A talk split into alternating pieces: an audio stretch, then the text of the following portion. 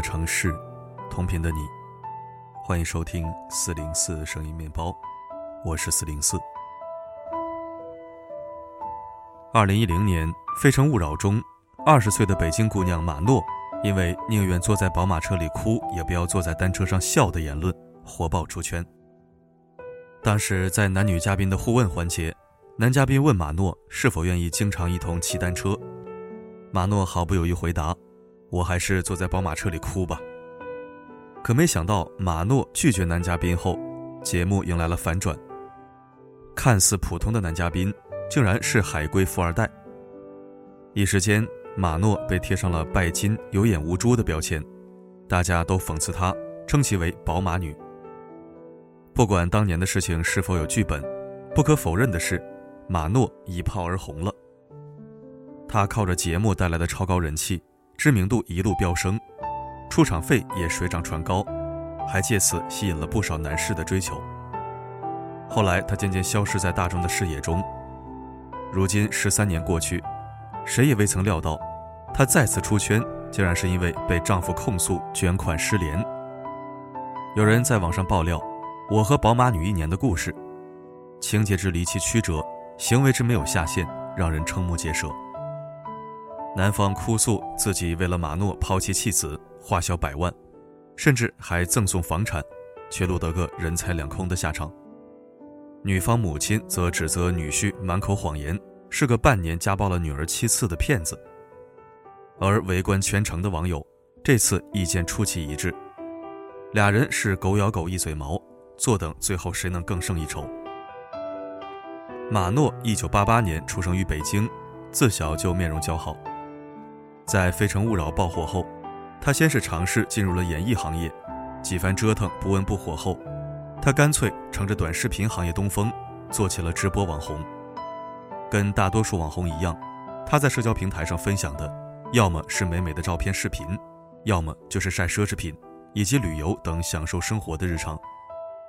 他比较吸睛的装扮是身穿各种修身旗袍，衬托的身体更加凹凸有致。在他骑着自行车逛北京胡同的视频下，还有网友调侃：“马诺，你怎么变了？你怎么在自行车上笑了？”爆料人尤先生就是在直播间爱上马诺的。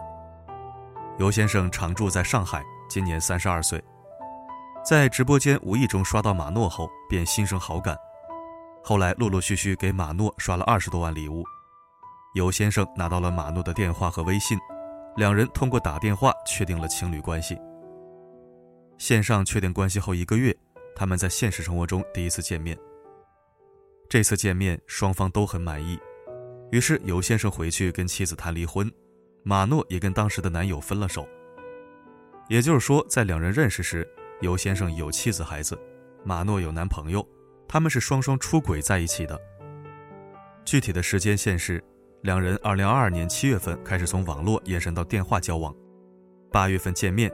九月份确定恋爱关系，十一月份尤先生跟妻子离婚，马诺跟男友分手。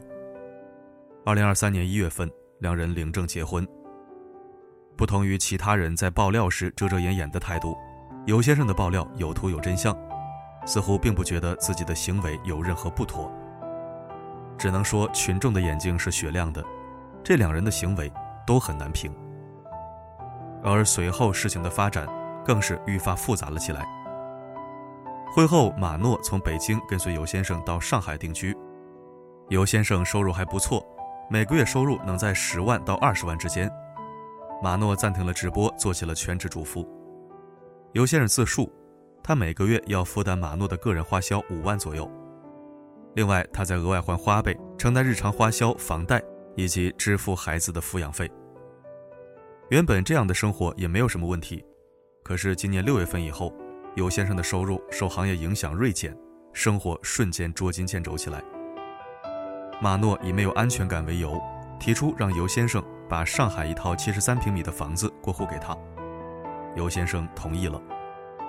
可是那套房子贷款还没有还清，目前是尤先生的父母在居住，因此没有办理公证和过户手续，二人只是签订了赠与协议。收入情况一时半会儿无法缓解。后来两人矛盾便愈演愈烈。原本尤先生离婚时，商定好给前妻孩子的抚养费是每个月八千块。马诺先是要求降为三千，尤先生表面答应，但还是觉得三千太少了，偷偷改到了四千五百元。马诺发现尤先生阳奉阴违后，更加生气，要求尤先生起诉前妻，重新修订抚养协议，以后每个月只能给三千块钱，并且不能再额外承担孩子的学习费用和保险费。两人因为这件事争执不下，还曾大打出手，一度闹到了派出所进行调解。在又一次争吵过后，马诺干脆带着家里所有值钱的东西离家出走了。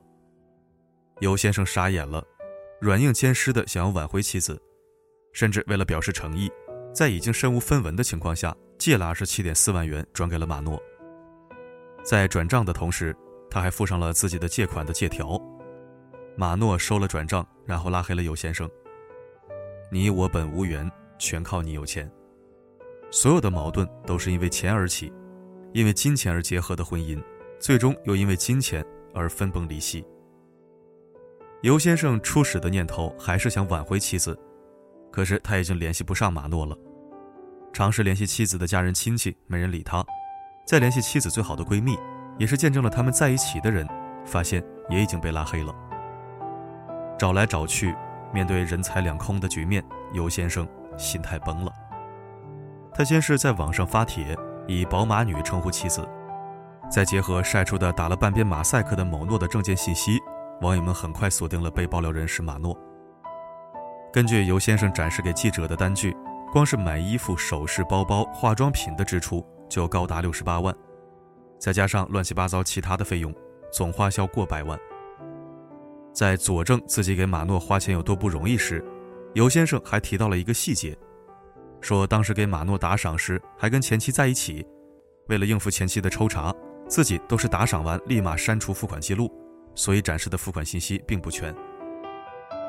对这段轰轰烈烈的爱情，他评价自己找的伴侣确实有问题。记者尝试联系马诺无果，但是联系到了马诺的母亲，马诺母亲没有接电话，但是短信回复：“我们坚决支持女儿离婚，离开这个半年家暴七次。”欠债花光女儿积蓄，满嘴谎言，一直威胁她的男人，希望她早日回归正常生活。而马诺失联前给尤先生发的消息是：“我们已经分居了，借款是你自己的事情，你已经把事情都给做绝了，我也无能为力，你亲手把这段感情给毁了，以后各自安好吧。”尤先生不承认家暴，只承认之前因为冲突两人互殴过，但是也是妻子先动手砸他、打他耳光，他才还手的。双方大致诉求就是女方坚决要离婚，男方表态如果不能和好，他就走法律程序收回赠与的房产。婚姻有所图，但不能没有底线。婚姻爱情本就是多维的。尤先生和马诺，一个愿意为了爱人抛妻弃子，一个愿意千里迢迢从北京到上海安居，停止了谋生的职业。两人要说没有一点感情基础，也是不可能的。还有尤先生的朋友出来爆料，说尤先生之前还曾因为跟马诺感情交恶，伤心到割腕轻生。可是这样以金钱和美貌为底色的婚姻太脆弱了。对男方来说，明明有还不错的工作和家境，偏偏要追求刺激，抛妻弃子当负心汉。对女方来说，《非诚勿扰》过后手握巨大流量，出场费一度达六位数，却没有好好抓住机会经营自己，反而自甘堕落。她会跟丈夫炫耀前男友们多么优秀，可以提供多大的物质价值，刺激现任丈夫去努力，却不肯花点心思靠自己活得漂亮。在婚姻的角色中，两个人都妄图当吸血鬼，势必会害人害己。婚姻不是谋利的手段，没有道德感和责任底线的结合，不可能经得起任何风吹草动。事件中的两人都不值得同情。但对所有人来说，这件事都值得深思。一要时刻有靠自己的底气，不管是嫁入豪门还是取得白富美，如果自己不能有独立成长的底气，那对方的财富永远只是镜中花水中月，随时都有被收回的风险。能够做到自己独美，亦能在婚姻中共担风险，才能共享红利。二要学会保护自己的财产。如果可能的话，学会采取法律手段将风险挡在门外，比如签订婚前协议，不仅可以规定婚前财产的归属，还可以规定婚后哪些财产属于个人。赠与、遗嘱、信托等等保护财产的媒介，都尽可能用起来。三，要守牢婚姻的底线。婚姻是一场修行，考验的是夫妻双方的人品德行和对婚姻的忠诚。不破坏别人家庭，不做没有道德底线的人，在选择配偶时，也要避开没有基本道德观和责任感的人，让家庭回归到最本质的陪伴和最后盾的角色。